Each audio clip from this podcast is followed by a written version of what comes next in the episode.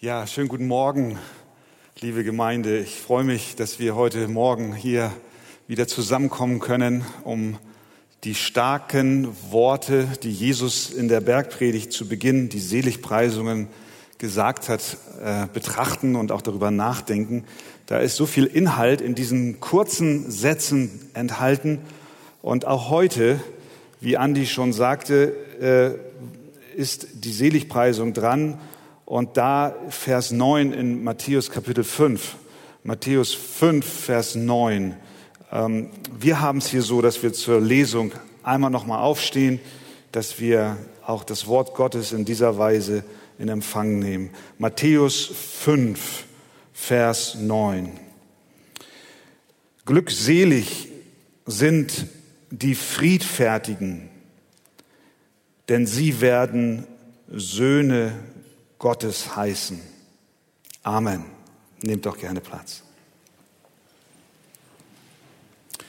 Wir alle sind uns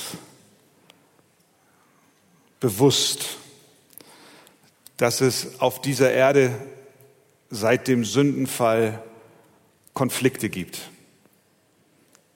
Nicht nur in der Ferne, sondern jeder von uns war oder ist vielleicht in einem solchen verwickelt. Es gibt Kriege zwischen Ländern und Nationen, aber auch Streit in Familien und Ehen, Zerrüttungen auch in Gemeinden und in Kirchen. Und äh, jetzt sagt Jesus hier in diesem Wort, glückselig sind die Friedfertigen, denn sie werden Söhne Gottes heißen. Wir können auch äh, übersetzen, selig sind die Frieden stiften, denn sie werden Gottes Söhne heißen. Das heißt, Jesus sagt nicht, selig sind die Frieden halten oder die Frieden lieben, sondern die ihn stiften. Wir sollen also Versöhnung anstreben, aktiv dem Frieden nachjagen. Wir sollen keine Störenfriede sein, keine keine Unruhestifter. Und dann sagt Jesus, sie werden Söhne Gottes heißen. Die Friedensstifter, von denen er hier spricht, sind also keine allgemeinen Krisenmanager, keine Mediatoren, die eine besondere Ausbildung brauchen.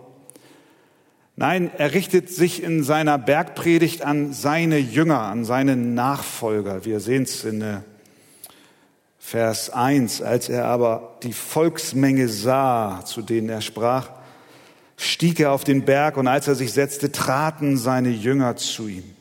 Und dann sprach er zu seinen Jüngern und die Menschen hörten es. Er richtet sich also an seine Nachfolger, an Menschen, die nicht unbedingt eine besondere Ausbildung in Krisenintervention haben oder anstreben sollen. Nein, jeder Christ soll ein Friedensstifter sein. Warum? Weil wir Kinder Gottes sind, Söhne Gottes, Töchter Gottes. Wir reflektieren das Wesen der Familie, zu der wir jetzt gehören. Wir tragen das Wesen des Vaters in uns. Und dieser Vater sandte seinen Sohn. Warum? Um Frieden zwischen Gott und Mensch zu schaffen. Paulus schreibt in Ephesern, er kam und verkündigte Frieden euch, den Fernen und den Nahen. Mit anderen Worten, Versöhnung, das Streben nach Frieden steht auf Gottes Prioritätenliste ganz, ganz oben. Er möchte, er möchte, dass wir Frieden in vertikaler Richtung mit Gott, dem Vater haben, aber er möchte auch, dass wir Frieden in horizontaler Richtung untereinander, mit unserem Nächsten haben.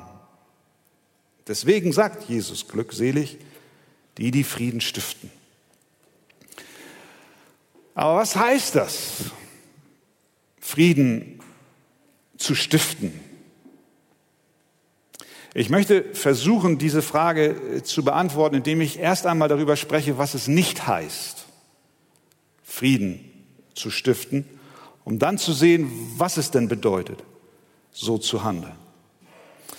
Was heißt Frieden stiften nicht? Frieden stiften heißt nicht besänftigen. Jesus meint nicht Beschwichtigung oder Besänftigung. Er meint nicht Frieden um jeden Preis.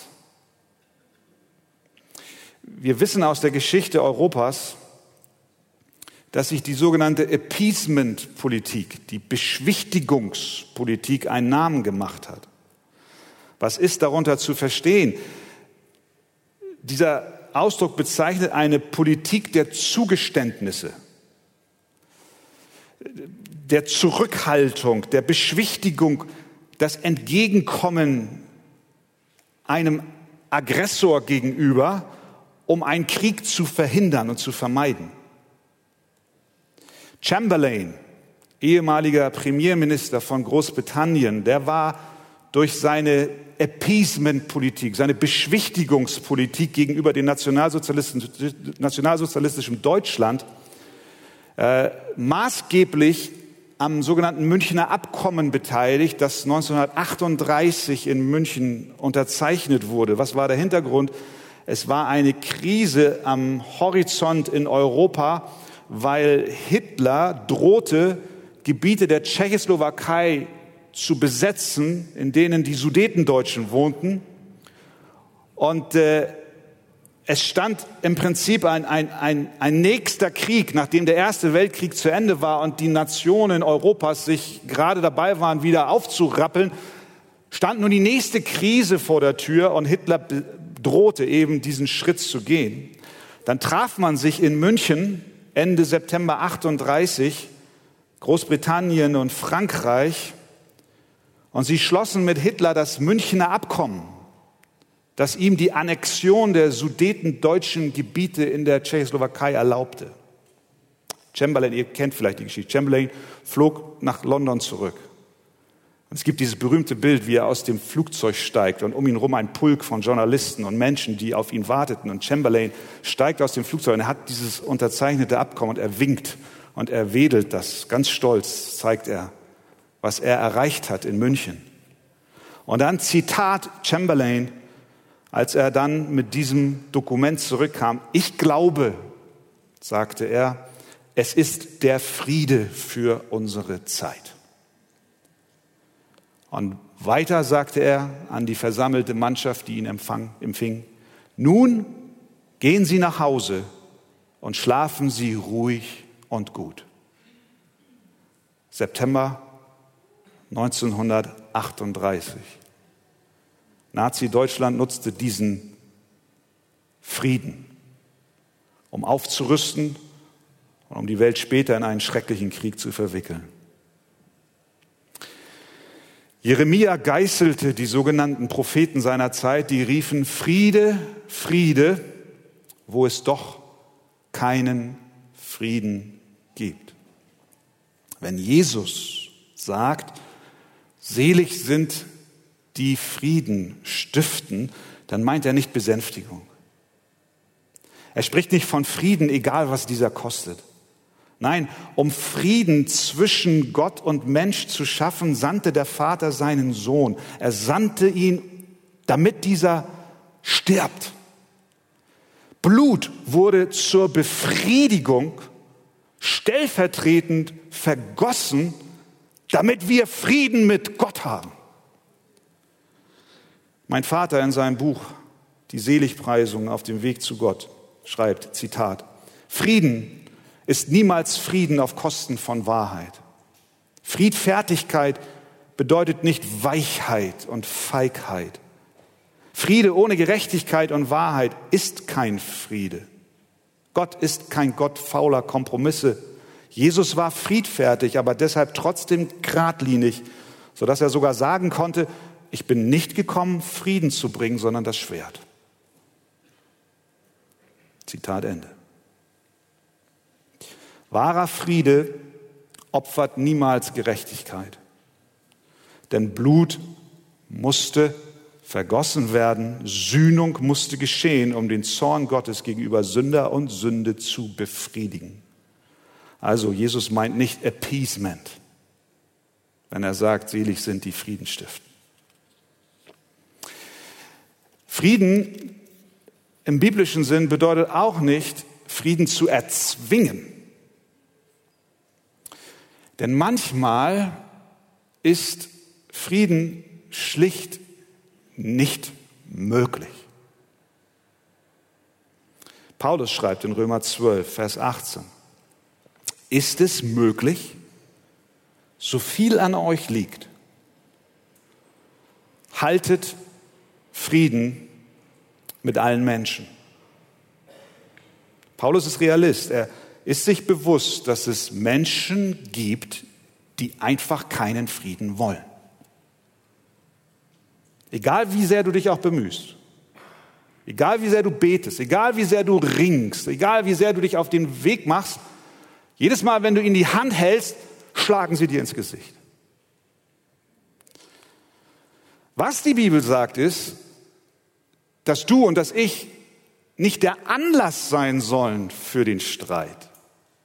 Ist es möglich, sagt Paulus, so viel an euch liegt, so haltet mit allen Menschen Frieden. Mit anderen Worten, lass es nicht dein Versagen sein, wenn Frieden nicht einkehrt. Denn glückselig sind die Frieden stiften, die um Frieden bemüht sind, aber die ihn nicht erzwingen. Die versuchen ihn zu erreichen, soweit es möglich ist, aber manchmal ist es eben nicht möglich. Das äh, war auch in Korinth der Fall. Die Gemeinde war bekannt für Streitigkeiten. Ein zerstrittener Haufen war das. Die Gemeinde Jesu Christi in Korinth. Das hat Paulus veranlasst, in 1. Korinther 11 folgende Worte an die Gemeinde zu richten. Denn erstens, schreibt er, höre ich, dass Spaltungen unter euch sind, wenn ihr in der Gemeinde zusammenkommt. Und zum Teil glaube ich es. Denn es müssen ja auch Spaltungen unter euch sein, damit die Bewährten offenbar werden unter euch. Paulus wusste, dass manchmal sogar im Leben der Gemeinde Parteiungen, ja, Spaltungen sein müssen, so formuliert er das. Warum? Weil manchmal musst du für die Wahrheit eintreten. Du musst sie benennen. Und manchmal gibt es Christen, die dann anderer Meinung sind. Und sie widersprechen dann auf friedlose Weise.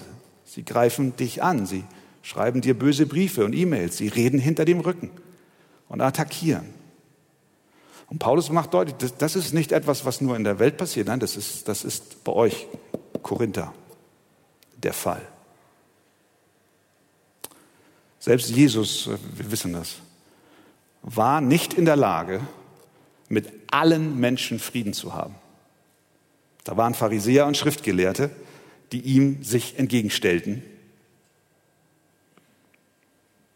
Doch so viel an dir und an mir liegt, sollen wir Frieden halten. Okay. Das war jetzt die negative Seite. Das heißt, was ist der Friede nicht? Führt uns das zum zweiten Punkt. Was ist es denn? Nun, zuallererst müssen wir festhalten, dass Friedensstifter selber Frieden haben. Sonst können sie ihn nicht stiften. Grundlegend ist es so, um ein Friedensstifter zu sein, brauchen wir selber Frieden. Wir müssen wissen, was Frieden ist. Wir müssen ihn kennen, bevor wir ihn stiften. Zuallererst müssen wir Frieden mit Gott haben. Diesen bekommen wir nur, wenn der Heilige Geist in unsere Herzen eingezogen ist. dann glauben wir an den Herrn Jesus Christus und daran, dass er uns durch das Kreuz mit Gott versöhnt. Paulus schreibt in Römer 5, Vers 1, da wir nun aus Glauben gerechtfertigt sind, so haben wir Frieden mit Gott durch unseren Herrn Jesus Christus. Amen. Aus Glauben gerechtfertigt zu sein bedeutet, dass du für deine Rettung, die du so dringend nötig hast, dein Vertrauen ganz allein auf Jesus Christus setzt und daran festhältst, dass das, was er am Kreuz getan hat, notwendig ist für dich zur Errettung deiner Seele, dann bist du gerechtfertigt aus Glauben und die Folge ist, du hast Frieden mit Gott. Das ist nicht in natürlichen Menschen veranlagt, sondern wir leben zunächst alle in Feindschaft mit Gott. Von Natur aus sind wir, wie die Bibel sagt, Kinder des Zorns. Wir leben in Opposition zum Schöpfer. Ja, wir können sagen, wir sind im Krieg mit Gott. Aber im Herrn Jesus ist der Friede für uns. Wenn wir ihm vertrauen, dann werden unsere Sünden weggewaschen. Er nimmt uns unsere Schuld, er begräbt sie in den tiefsten Tiefen des Meeres. Und wenn du zu ihm kommst, zum Sohn Gottes, dann wirst du Teil seiner Familie. Dann wirst du Sohn, dann wirst du Tochter genannt. Du bekommst ein neues Zuhause, neue Hoffnung im Leben, neue Ziele, ganz neue Ambitionen. Du wirst ein neuer Mensch. Und dann sagt Jesus auch zu dir das, was er zu seinen Jüngern am Vorabend seines Sterbens sagte, Frieden hinterlasse ich euch. Meinen Frieden gebe ich euch. Nicht wie die Welt gibt, gebe ich euch. Euer Herz erschrecke nicht und verzage nicht. Er gibt uns Frieden. Um Friedenstifter zu sein, müssen wir Frieden mit Gott haben. Das unterscheidet uns von jeglicher politischer Friedensbemühung, weil es hier zuallererst um die Versöhnung mit deinem Schöpfer geht.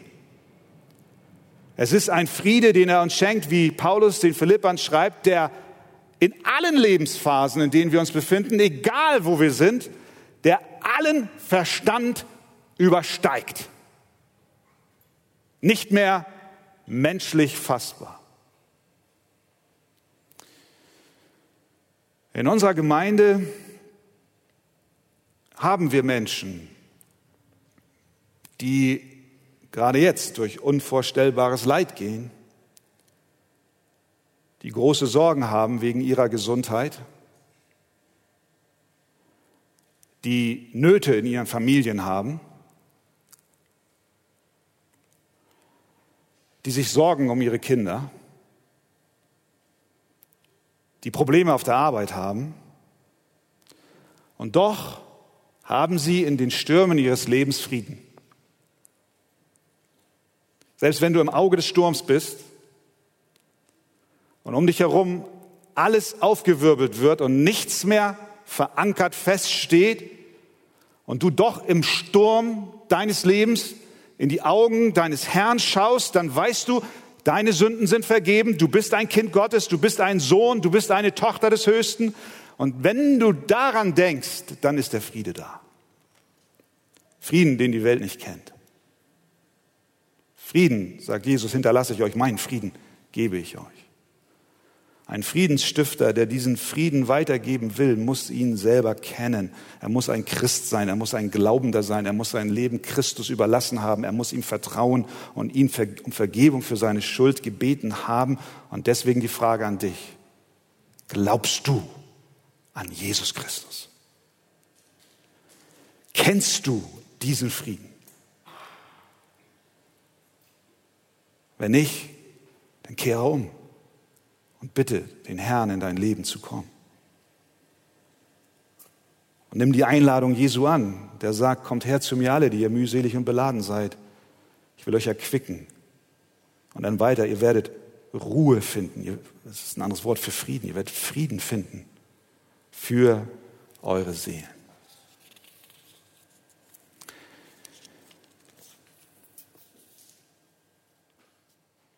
Was zeichnet Friedensstifter aus? Sie suchen Frieden. Für Jesus geht es nicht nur um Frieden mit Gott, sondern es geht ihm auch um Frieden untereinander. Von Mensch zu Mensch.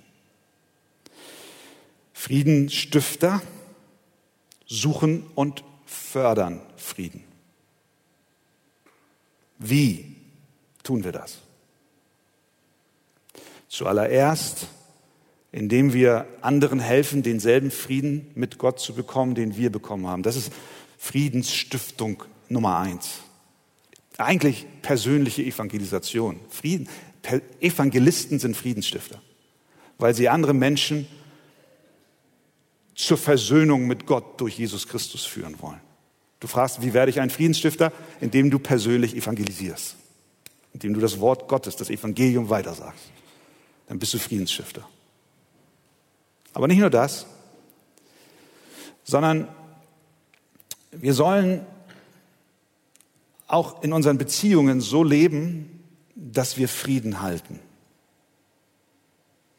Wir sollen sogar nach dem Frieden streben.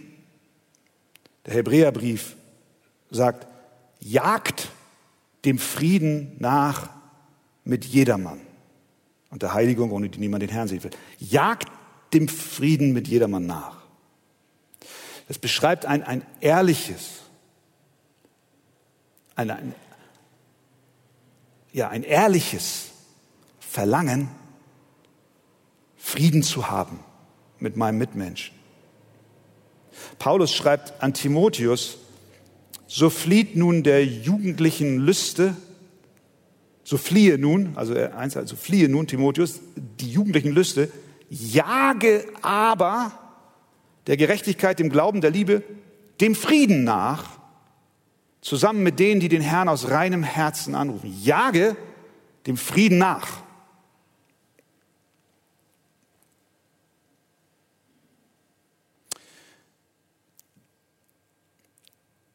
Das bedeutet, wir brauchen eine Herzenseinstellung. Streben, jagen, hinterher sein, kannst du nur, wenn dein Herz ergriffen ist und das auch will. Sein echtes Verlangen, eine ernsthafte Bemühung, Frieden zu erlangen, und das auch dann, wenn du enttäuscht wirst. Und statt der ausgestreckten Hand wieder eine im bildlichen Sinn reingewirkt bekommst. Wie kann das praktisch aussehen? Wir können hier keine Fallbeispiele von A bis Z hier jetzt benennen.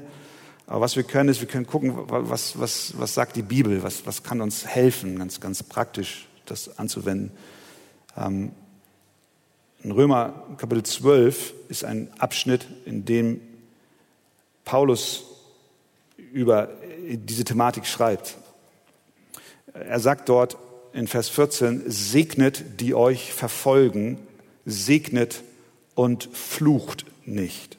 Nun, hier ist Verfolgung gemeint, aber ein Widersacher, mit dem du im Streit bist, der ist ja wie ein Verfolger für dich. Und wie ist jetzt deine Herzenshaltung? Wie kann ich jetzt Frieden, wie kann ich Frieden stiften? Indem wir dem Wort Folge leisten, das da heißt, segnet, die euch verfolgen, segnet, die euch böse wollen. Mit anderen Worten, statt zu vergelten, sollen wir segnen. Wir sollen Menschen, die uns übel mitspielen, segnen. Es mögen böse Worte sein, die über dich gesprochen werden. Und wir sollen dann nicht mit bösen Worten antworten, sondern segnen. Was noch? Vers 17. Vergeltet niemand Böses mit Bösem, Seid auf das bedacht, was in den Augen aller Menschen gut ist. Das heißt, wir sollen nicht Böses zurückzahlen.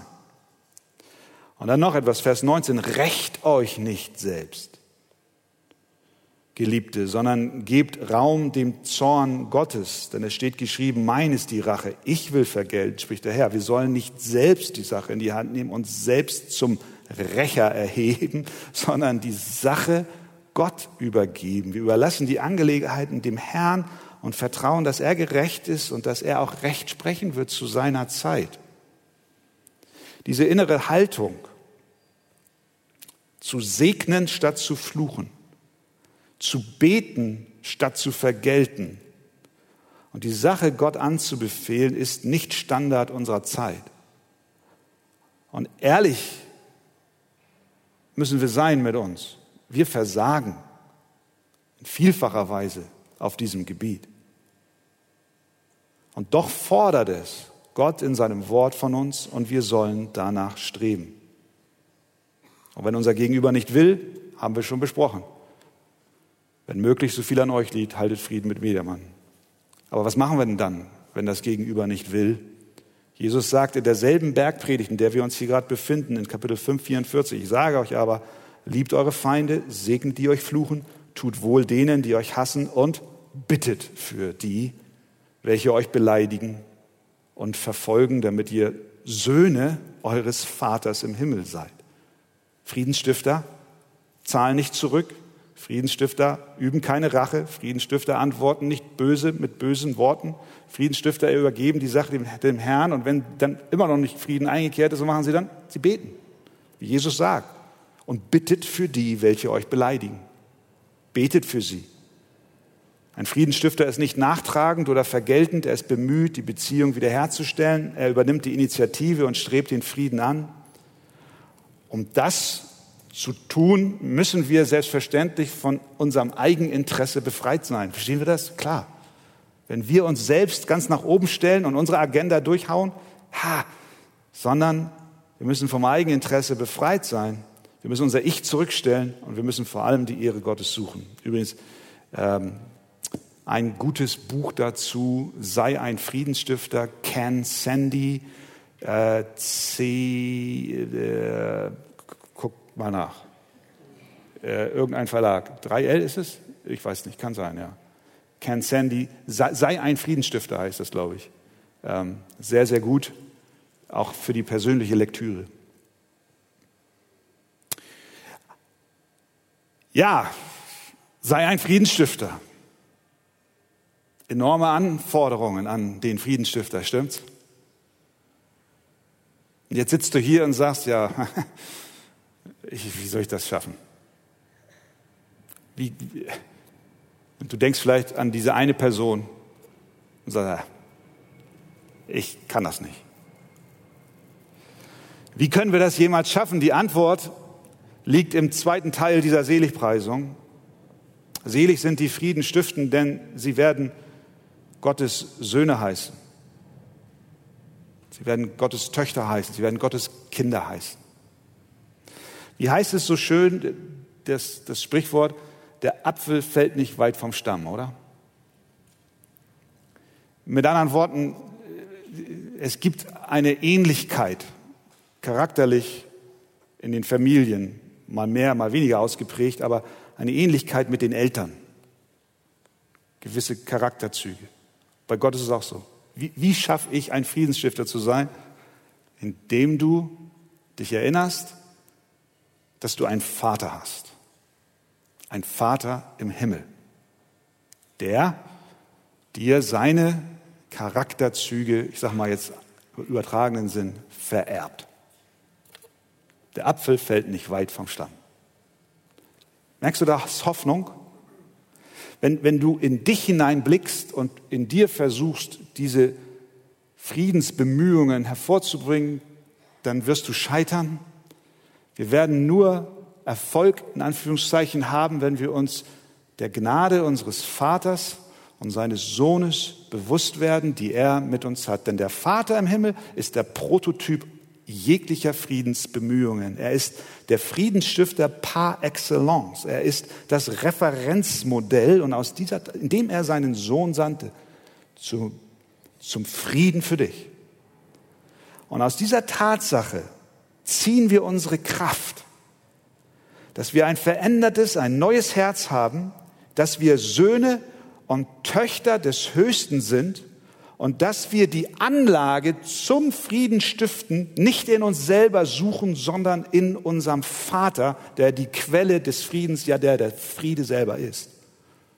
Und durch die Wiedergeburt haben wir Gott zum Vater. Denn alle, die durch den Geist geleitet werden, die sind Söhne Gottes, heißt es in Römer 8. Denn ihr habt nicht einen Geist der Knechtschaft empfangen, dass ihr euch wiederum fürchten müsstet, sondern ihr habt den Geist der Sohnschaft empfangen. Ihr seid Söhne, ihr seid Töchter, indem wir rufen, aber Vater. Das bedeutet, aus Gnade, durch Glauben wurden wir zu Kindern Gottes und bekommen nun durch seinen Geist diese Frucht des Geistes und die Veränderung des Herzens, so dass wir in Gottes Kraft und im Vertrauen auf ihn ihm immer wieder bitten, Herr, veränder du mein Herz. Ich suche die Energie zur Veränderung nicht in mir selbst, sondern immer in Gott, im Evangelium von Jesus Christus. Und wenn wir das tun, und liebe Geschwister, wir erleben es doch auch in der Gemeinde, wie Gott Wunder wirkt, Frieden schenkt, Versöhnung gibt an Stellen, wo wir es nie für möglich erachtet haben. Das ist nicht der Fall, weil wir so gut sind, sondern weil unser Vater im Himmel uns seinen Frieden schenkt. Nun wollen wir auf diese Weise auch das Wesen unseres Vaters annehmen, als seine Kinder und wollen Frieden stiften. Bist du dabei? Okay. Amen.